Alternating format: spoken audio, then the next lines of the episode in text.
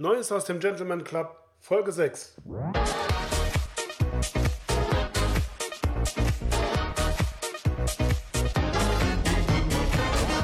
Ladies and Gentlemen, liebe Clubmitglieder, herzlich willkommen zu einer neuen Folge des Gentleman Club Podcast. Heute geht es wie versprochen um das Thema Abendgarderobe, was man dazu beachten muss. Zum Beispiel Stichworte wie Frack, White Tie, und was gehört alles dazu? Ein ganz normaler Morgen. Sie gehen zum Briefkasten, entnehmen die Post und darunter befindet sich eine Einladung, auf der als Dresscode White Tie oder Cravate Blanche steht. Für den Fall, dass Sie mit all diesen Begriffen nichts anfangen können, kein Problem, Ihnen wird geholfen, bleiben Sie dran. Ein zwingender Bestandteil dieser Garderobe ist der große Gesellschaftsanzug, der Frack. Das Wort Frack stammt ursprünglich aus dem Englischen, man schrieb es dort Frock mit CK und wurde daraus abgeleitet aus dem französischen Frac mit C. Bisweilen wird der Frack in Frankreich auch Queue de Pie, Schwalbenschwanz genannt. Der englische Frock war ursprünglich ein Kleidungsstück der Arbeiterklasse, bis um etwa 1730 junge Adlige begannen, eben diesen Frock zu informellen Anlässen zu tragen. Damals bestand er aus Wolle und war zu diesem Zeitpunkt schon auf der Vorderseite von der Brust abwärts schräg verlaufend nach hinten geschnitten. Als Besonderheit wurde er für Reiter auf Höhe der Taille horizontal nach hinten geschnitten und als Riding Coat bezeichnet. In der Mitte des 18. Jahrhunderts kamen der Frock und der Riding Coat nach Frankreich.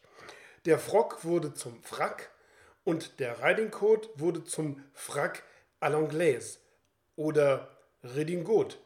Zum Ende des Jahrhunderts waren sie aus dem Straßenbild nicht mehr wegzudenken.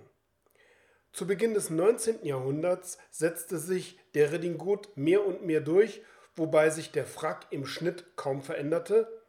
In der Biedermeierzeit war der Frack seinerzeit bisweilen sehr tailliert. Ab der Mitte des 19. Jahrhunderts wurde der Frack mehr und mehr nur noch zu besonderen Anlässen getragen. Bisweilen wird der gesamte Frackanzug inklusive Weste, Hose, White Tie als Frack bezeichnet, daher lohnt es sich, die einzelnen Teile näher zu betrachten. Hauptbestandteil ist die taillenkurze Jacke, der eigentliche Frack mit den typischen Schößen, den sogenannten Schwalbenschwänzen. Der Frack wird grundsätzlich offen getragen, meist ist er schwarz, sehr selten auch dunkelblau. Häufig sind die Revers mit glänzendem Seidensatin bezogen, ebenso wie die Schließ- und Ärmelknöpfe. Die Frackhose hat niemals Umschläge oder Buntfalten, sie wird an den Seitennähten mit Galons, Seidenbändern verarbeitet. Eine Frackhose ist gerade geschnitten und wird nie mit Gürtel, sondern immer nur mit Hosenträgern getragen. Das weiße Frackhemd hat eine gestärkte Brust aus Baumwollpiquet, die Knöpfe sind aus Perlmutt oder Brillanten, als Kragen wird der Kläppchenkragen im Volksmund Vatermörder genannt verwendet.